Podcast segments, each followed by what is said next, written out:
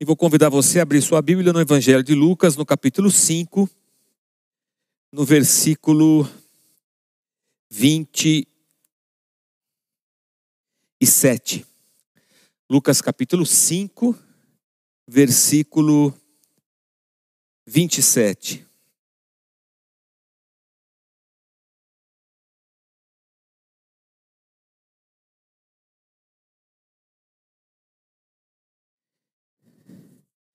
Depois disso, Jesus saiu e viu um publicano chamado Levi sentado na coletoria e disse-lhe: Segue-me.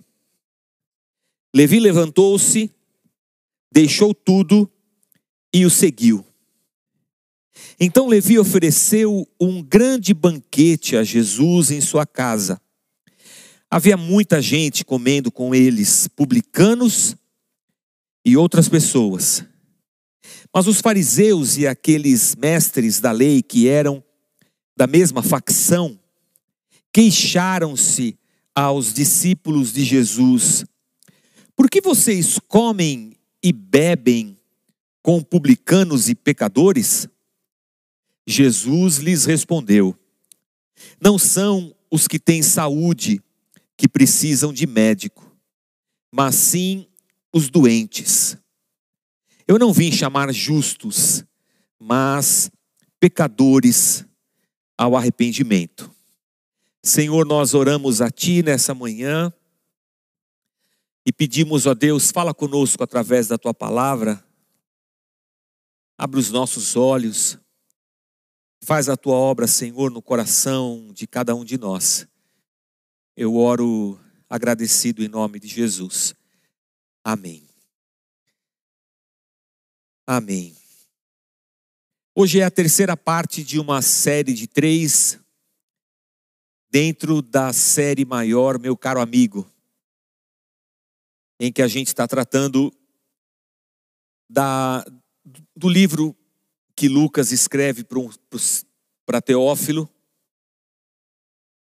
que compõe o Evangelho de Lucas e o livro de Atos. E nós, dentro dessa narrativa de, do Evangelho de Lucas, encontramos aqui no capítulo 5 uma situação bem inusitada e bem no início da jornada de Jesus Cristo, em que Jesus cura um leproso, um paralítico e no final chama um publicano para ser seu discípulo. Por isso que nós, dentro da série, meu caro amigo, nós chamamos esses três domingos, hoje e os dois domingos passados, de bem-vindos ao reino. Tentando enxergar que tipo de pessoa Jesus chama para fazer parte do seu reino. Que tipo de pessoa pode se aproximar de Jesus Cristo, esperando dele graça, perdão, misericórdia, amizade, vida. E a gente percebe nessas três situações que Lucas coloca em série algumas coisas importantes para nós e que nos ensinam sobre o reino de Jesus Cristo. Primeiro, Jesus cura um leproso. Leproso que, pela lei, era considerado impuro para os, os ofícios religiosos. O fato do leproso ser considerado impuro, e a gente entende isso a partir da esfera a santidade de Deus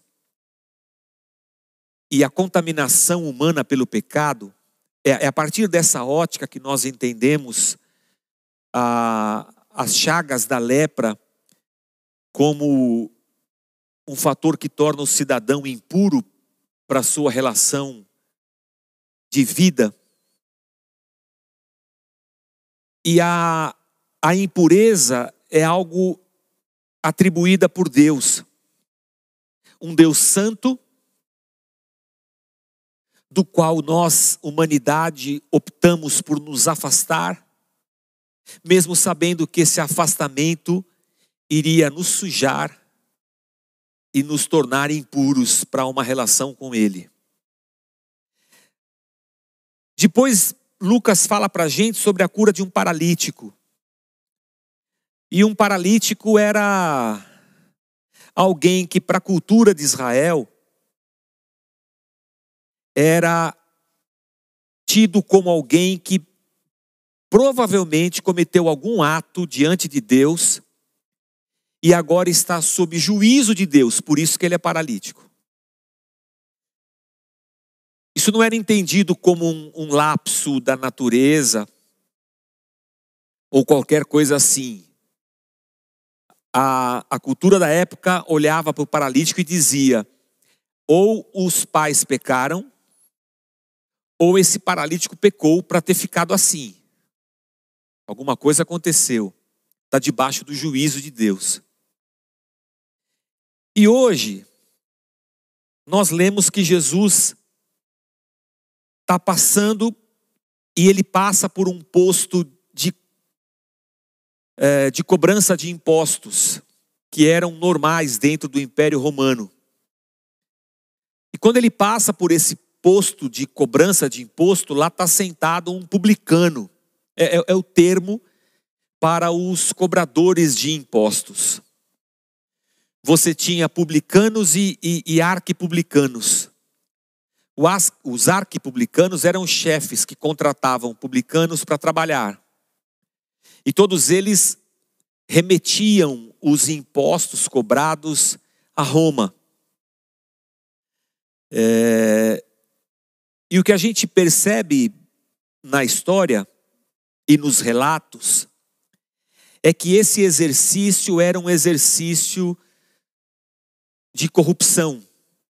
Existia um ganho ilícito por parte desse povo, dessa profissão. E aqui também havia um outro ponto bastante sério para um judeu mais ortodoxo da época, principalmente os fariseus, os escribas, os, os doutores da lei, que tinham a ideia de um Israel santo e puro se preparando para encontrar-se com o Messias, e que todo contato com a sujeira desse mundo era evitado. E quando eles olhavam para um publicano, que era um judeu, dentro dessa esfera que a gente está vendo. Aquele publicano é um judeu que se permitiu empregar por um arquipublicano, que poderia ser judeu ou não, no intuito de cobrar impostos dos seus irmãos judeus e repassar esses impostos ao império que os dominava, que era Roma. Então, só por essa profissão, os publicanos já eram é, odiados. Odiados ao ponto de, na interpretação da lei pelos rabis da época, não havia salvação para um publicano. Não havia perdão para um publicano, porque o que ele fazia, é, esse tipo de vida levado é, próximo dos gentios, dos impuros, era completamente condenável. E ainda se valer desses impostos como um ganho ilícito, isso era uma coisa terrível para aquela época. Mas lá estava um publicano, um publicano chamado Levi, sentado na sua coletoria. Levi, a gente sabe, pela observação dos, dos evangelhos, que é Mateus, na verdade, o discípulo, o apóstolo. Então lá está Mateus ou Levi sentado na coletoria. Aí passa Jesus e fala assim para ele: segue-me. E Levi se levanta e passa a seguir Jesus. E não somente isso, Levi fica tão feliz, Mateus fica tão feliz, tão feliz, com o fato de Jesus tê-lo aceito como um discípulo, e de tê-lo chamado para segui-lo, que Levi faz uma festa em casa, um jantar. E ele convida as pessoas da, do seu convívio, ou seja, mais publicanos. E o texto fala outras pessoas, em algumas traduções, publicanos e pecadores. Ou seja, pecador naquela cultura, naquele momento, sob o olhar de um, de um judeu ortodoxo, puritano, exclusivista, talvez, todo aquele que fugia desse espectro de santidade judaica era um pecador. E esse termo pecador era usado para é, prostitutas e pessoas que viviam à margem da sociedade, chafurdando e convivendo com o pecado. Obviamente não eram pessoas que que tinham seus pecados mais encobertos, mas talvez aqueles pecados mais expostos, sabe? A questão é que eles chamavam essa tipo de gente de pecador, mas esse tipo de gente estava lá na casa de, de Mateus. E o interessante é que o convite para o jantar na casa de Mateus não é pela festa em si, é, é porque Jesus vai estar lá falando. E esses pecadores que não são bem-vindos na religião judaica, são bem-vindos à mesa com Jesus Cristo. E os publicanos odiados pelos judeus naquela época também são bem-vindos à mesa com Jesus Cristo. E ali está Mateus, feliz da vida. Porque se esse Jesus que tem feito tantos milagres é realmente o Filho de Deus, então há perdão para mim. Levi pode ter pensado. Sabe o que é interessante? Um leproso que é impuro perante a lei é alguma coisa que foge à sua alçada. Um paralítico, que segundo a cultura da época é alguém que está sob juízo de Deus, também é alguém que nasceu sob juízo de Deus, ele não escolheu isso. O publicano não. O publicano é alguém que escolheu o seu próprio caminho. Eu escolhi essa vida.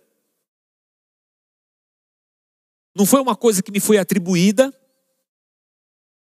ou o juízo de Deus pesa sobre mim, por isso eu nasci paralítico. Não, eu estou nessa vida porque eu quero. Foi minha própria opção virar um cobrador de impostos e viver assim. A questão é que tanto o leproso que diz assim: O Senhor quer me purificar? Jesus diz: Eu quero. O paralítico, o Senhor pode me perdoar? Eu, eu te perdoo. E o publicano, Jesus diz: Vem e, e, e segue-me. Esses três tipos de pessoas que são emblemáticas para a sociedade, todas elas são bem-vindas no reino de Deus. Bem-vindas entre os discípulos de Cristo, ou seja, elas não são rejeitadas por serem quem são, mas elas são recebidas por serem quem são. Eu, eu, eu, lembro de um, de um caso que aconteceu aqui na nossa comunidade, aqui na Casa da Rocha Tatuapé, de um comentário de, um, de uma pessoa que frequentava a igreja e que acabou se mudando do estado de São Paulo, foi, foi, foi para fora de São Paulo. Mas o comentário era assim: é legal essa igreja, porque ela tem a porta larga. e todo mundo entra, até cachorro entra. Todo mundo entra. Mas, a pessoa disse, mas Todo mundo que entra pela porta sabe que o caminho vai ser estreito. Mas o fato do caminho ser estreito não faz com que a porta da igreja se estreite. A porta da igreja está sempre aberta para quem quiser entrar. Mas quem tendo entrado se dispor a tomar a sua cruz e seguir pelo caminho, vai saber que o caminho é estreito. Eu achei muito interessante o comentário da pessoa, porque ela se sentiu bem recebida, não foi julgada pelo que era. E aprendeu que se quiser seguir o caminho de Cristo, em algum momento da sua, da sua caminhada, vai ter que optar por começar a andar por esse caminho que é bem estreito.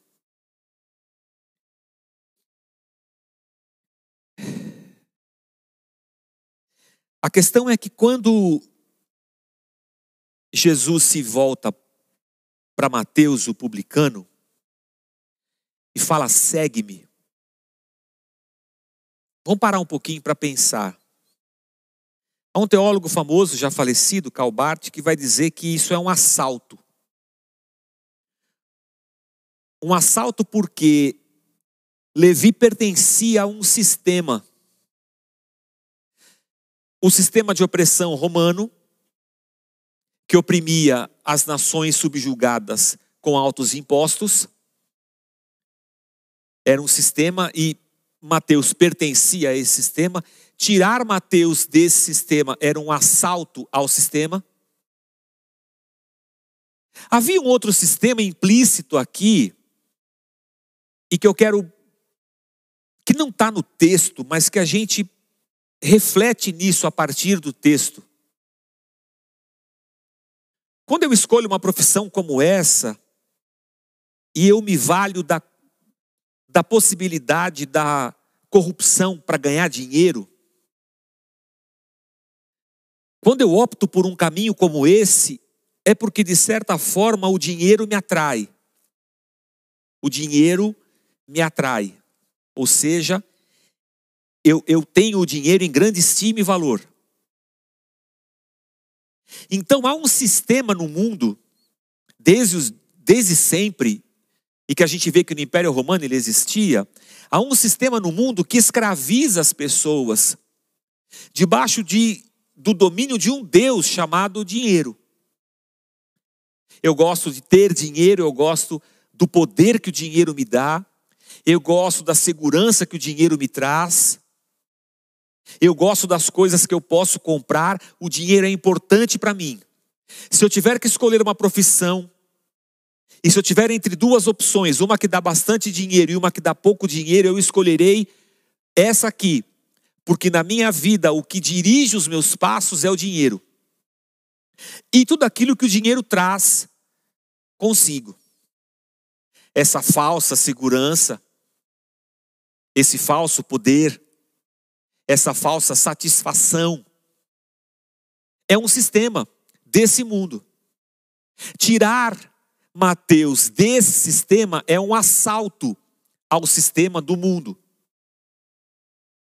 O que significa que, dentro da perspectiva do reino, quando Jesus chama os seus discípulos, ele está promovendo uma rebelião no sistema desse mundo. No sistema que, é representado pelo Império Romano, o sistema corrupto que impera no mundo, da mentira, da vantagem, o sistema de idolatria que, que existe no mundo e que oprime as pessoas. Ou seja, quando Jesus chama alguém, ele está assaltando todos os sistemas desse mundo e promovendo uma rebelião porque essas pessoas agora que foram assaltadas desse mundo, elas se tornam inimigas desse mundo. E elas começam a confessar valores que não são desse mundo. E elas são guiadas por valores que são, na verdade, um, um choque contra esse mundo.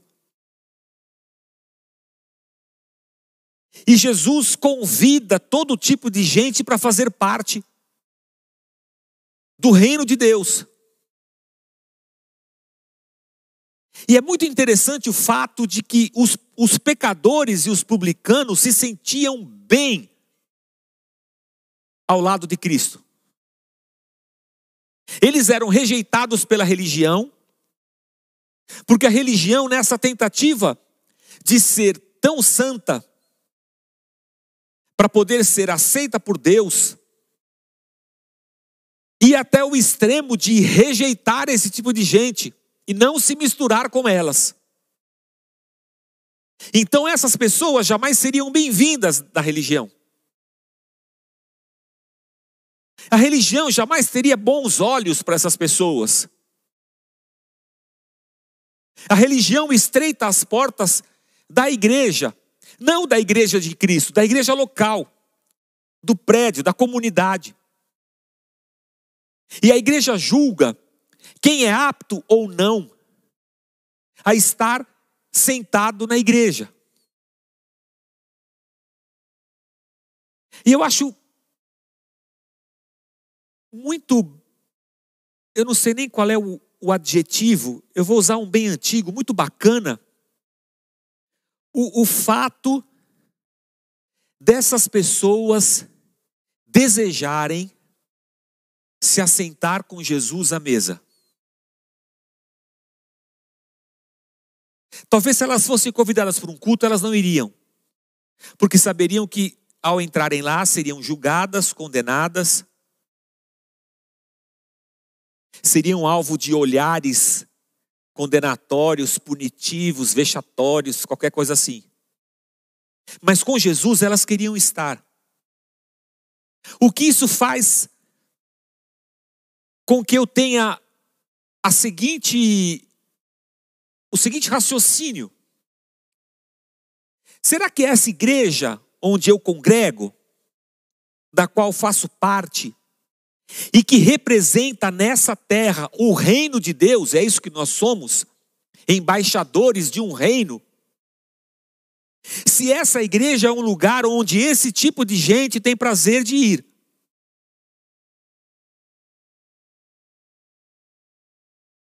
o medo da religião era: se nós nos aproximarmos desse tipo de gente, nós seremos contaminados. E o desejo de Jesus é: vou me aproximar deles para santificá-los. Jesus queria estar próximo deles, porque Jesus diz: Eu não vim salvar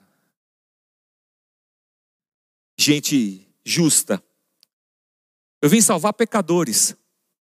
Não que ele estava dizendo, não que ele estava dizendo que os publicanos, que os fariseus e os escribas eram justos, mas eles se achavam justos. A religião faz isso com a gente. Ela faz com que a gente seja enganado pela perspectiva de que se nós estamos cumprindo com os dogmas e as regras estabelecidas por esse chamado, por essa igreja, por essa religião, estamos santificados diante de Deus.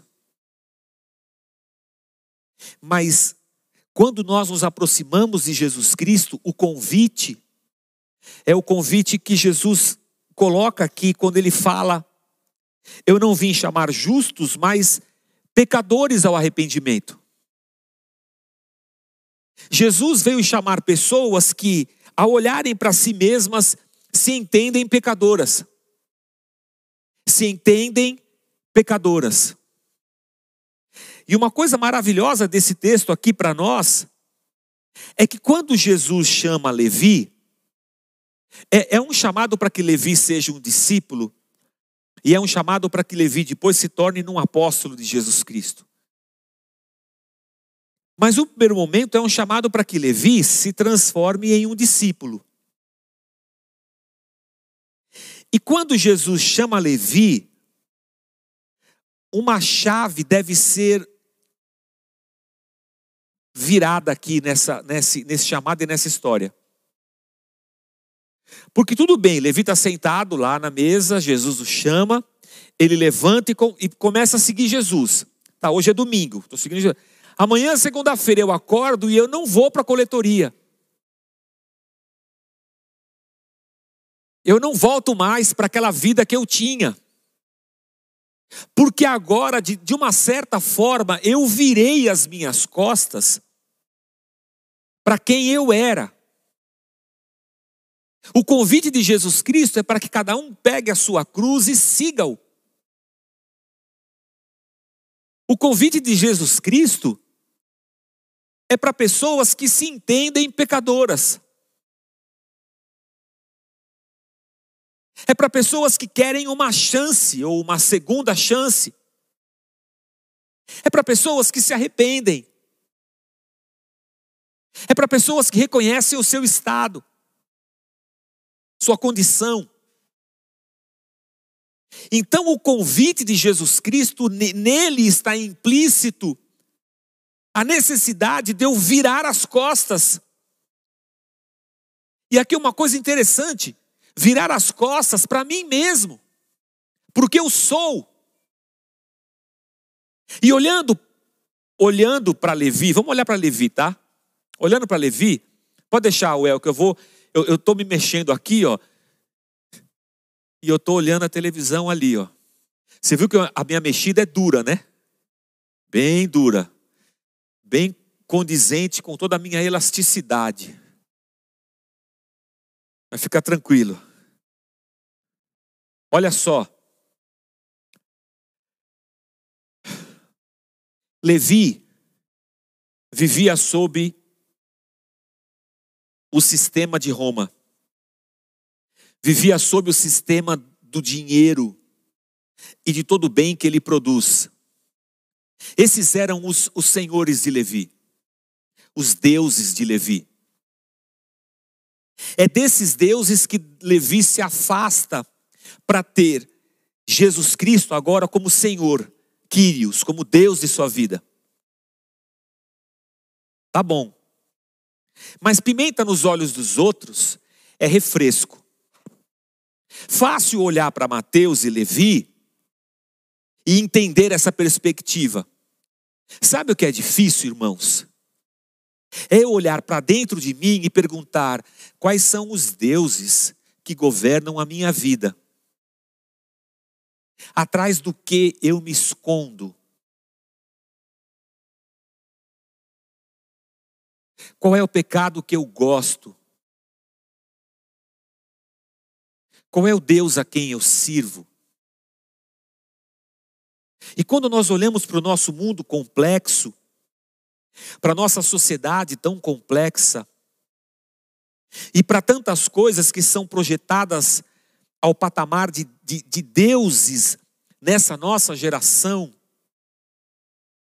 o, com o que eu luto quando eu escuto Jesus dizer: segue-me? De quais poderes eu estou sendo arrancado quando Jesus diz: segue-me? E para quais deuses eu estou disposto a virar as costas, negando-me a mim mesmo e a minha natureza pecadora?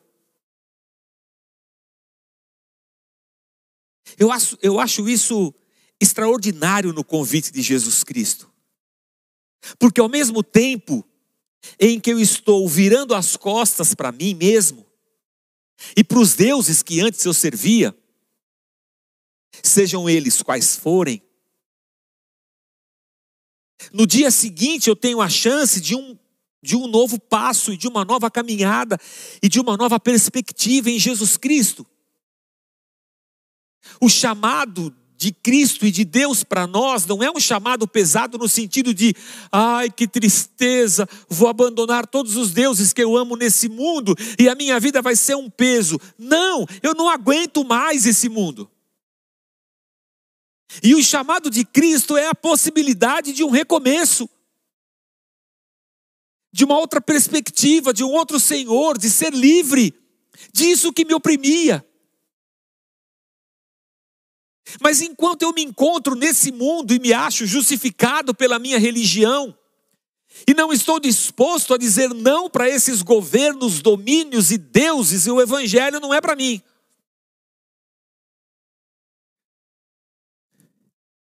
Jesus veio curar doentes. Ele não veio curar gente que se acha sã, saudável.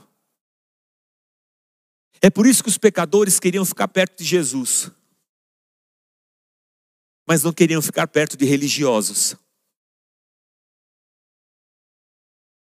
É por isso que a igreja tem que ter uma porta bem larga,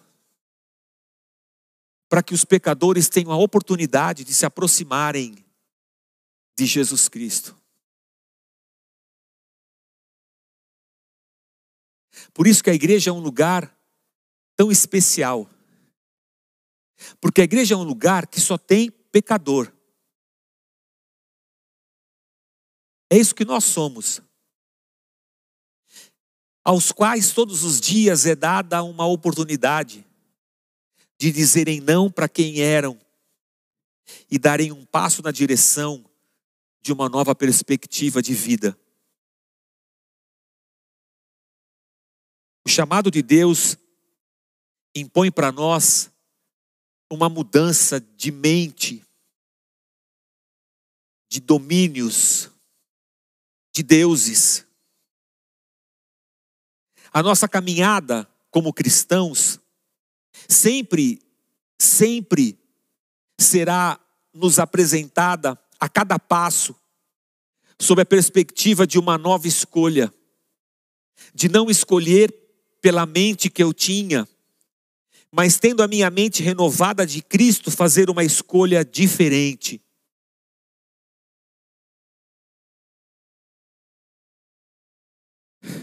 Jesus, através da sua igreja, e Deus, através da sua igreja e do seu reino, está tomando de assalto pessoas do reino das trevas e trazendo-as para dentro do reino do seu amor. E hoje, é isso que Deus apresenta para nós. Sabe, irmão, ter dinheiro deve ser bom, mas a gente nunca está feliz com ele. Nunca. a gente nunca está feliz. Porque dinheiro nunca é suficiente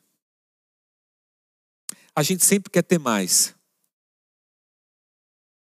Porque a, o dinheiro não é, não é uma riqueza e uma grandeza medidas a partir de si mesma. É uma grandeza que só tem valor quando comparada a uma outra. Então, quando eu me olho, por exemplo, vou usar a mim e vou fazer uma, uma comparação meio. meio preconceituosa assim, meio ruim, mas eu vou fazer. Se eu passar pela, pela Cracolândia e olhar para aquelas pessoas que estão ali escravizadas pelas drogas, vivendo na rua, na miséria, eu vou olhar para mim e vou dizer assim: eu sou rico. E aquela pessoa vai olhar para mim e vai dizer assim: esse cara é rico. Mas se eu sair da Cracolândia e for lá para a Vila Nova Conceição, e passear pela Vila Nova Conceição, onde as pessoas andam de carros que custam 400, 500 mil reais, e moram em apartamentos que valem milhões de reais, e que pagam por mês um, um condomínio que é, que é mais do que eu ganho por mês, eu vou dizer assim: eu sou pobre. e aquelas pessoas vão me ver dirigindo o meu Clio e vão dizer assim: esse cara é pobre. E vão dizer assim: Deus me livre ter um Clio desse aí. Sem direção hidráulica e sem ar-condicionado. Esse cara é um pobre. Está vendo como isso é relativo? É relativo. Mas se essa relatividade for senhora da minha vida como um Deus, eu sou escravo disso, porque eu nunca estarei contente, porque eu sempre vou encontrar alguém mais rico do que eu. E não me conforta o fato de que aquele é mais pobre. O fato dele ser mais pobre não me torna mais rico. Então eu quero olhar para alguém mais rico e dizer: eu quero mais. A grande pergunta desse texto que fica para mim e deve ficar para você é: quais são as prisões que me mantêm presos, que me mantêm preso a, a esse mundo e aos seus governos? O dinheiro é só uma delas. A sensualidade, o sexo, o poder, o ódio, a raiva, a opressão, o dinheiro, a religião, a aparência, a beleza. Há muitas coisas que podem me dominar nessa vida, das quais Jesus se apresenta a mim e diz: Você quer sair disso? Segue-me. Você quer entrar no reino de Deus? Venha. É por isso que Jesus diz: Vinde a mim, todos vós que estáis cansados e oprimidos. E essa chamada, ela pertence a Cristo e somente a Ele. Por isso que quando o rapaz disse que a nossa que essa igreja tinha uma porta larga, mas o caminho era estreito, é porque todo mundo entra pela porta, vem. E em algum momento Jesus vai confrontar. E nesse momento a pessoa que passou pela porta larga vai ter que fazer uma escolha. Estou disposto hoje a dizer não a tudo que me domina e me libertar dessas coisas? Estou pronto hoje a seguir a Cristo? Estou pronto a diariamente escolher por um novo caminho? É esse o convite de Deus para nós hoje. Para quem é o reino de Deus? Para os pecadores. Mas esses pecadores que se achegam, eles serão confrontados. Se eles estão dispostos a dizerem não a si mesmos. Nós não podemos ser uma igreja que fecha a porta aos pecadores. Mas também nós não podemos ser uma igreja que, tendo recebido os pecadores, não oferte a eles o caminho que é Cristo. E não os confronte a deixarem suas vidas por amor a Cristo.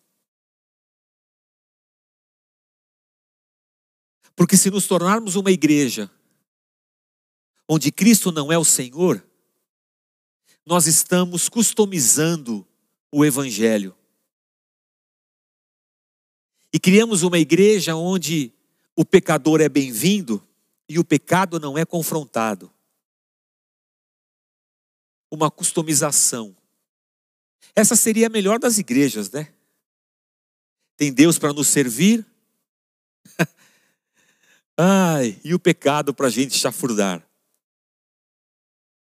Mas não foi isso que Cristo fez com Mateus, nem com todos aqueles pecadores que tinham um prazer enorme em se aproximar dele e ele tinha uma alegria enorme em recebê-los. Mas ele dizia: vá e não peca mais. O convite é: você está cansado? Então é em Cristo que a gente encontra força, descanso e a possibilidade de um passo novo e diferente, de uma vida nova e transformada, de um reino novo, onde não somos escravos, somos livres para dizermos não aos governos desse mundo e dizermos sim a Jesus Cristo e ao seu reino. Pai, essa é a nossa oração hoje. Abre os nossos olhos, cada um de nós, cada um que está aqui ouvindo hoje isso. Que o Teu Espírito Santo que sonda corações e mentes, nos sonde agora, cada um de nós, e nos revele, Senhor, e traga à tona, exponha quais são os governos, os reinos e os deuses aos quais nos submetemos. E a partir dessa consciência, Senhor, que o Teu Espírito Santo nos fortaleça para deixarmos isso para trás e seguirmos a Jesus Cristo, Teu Filho que haja em nós um coração pronto a se arrepender. Que haja em nós um coração pronto a reconhecer. Que haja em nós disposição a sermos discípulos de Cristo, teu Filho. Que sejamos nós uma comunidade com as portas bem abertas, onde todos sejam bem recebidos e não julgados. Mas que nunca sejamos uma igreja customizada.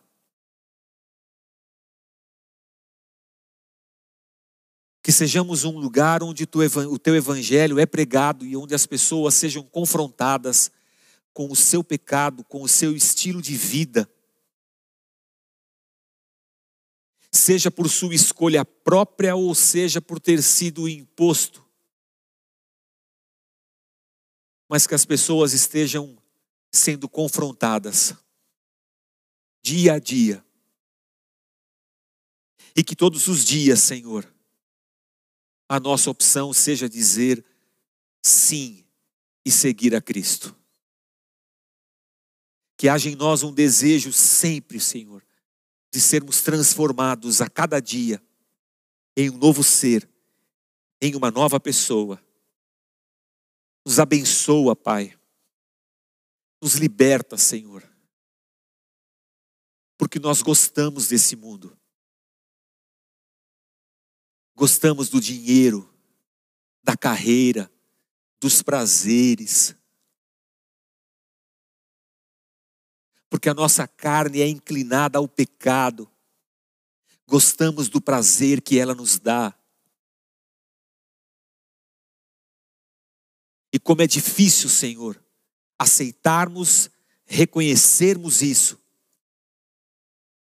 e arrependidos nos aproximarmos de Cristo para segui-lo. Mas que a voz de Cristo chamando a cada um de nós hoje nos faça levantar da onde estamos e nunca mais voltarmos para lá. Mas a cada dia fazermos a opção de uma nova vida em Cristo teu Filho. É assim que nós oramos em nome de Jesus, Pai. Amém. Amém. Amém. Deus te abençoe. Deus te abençoe. Uma boa semana.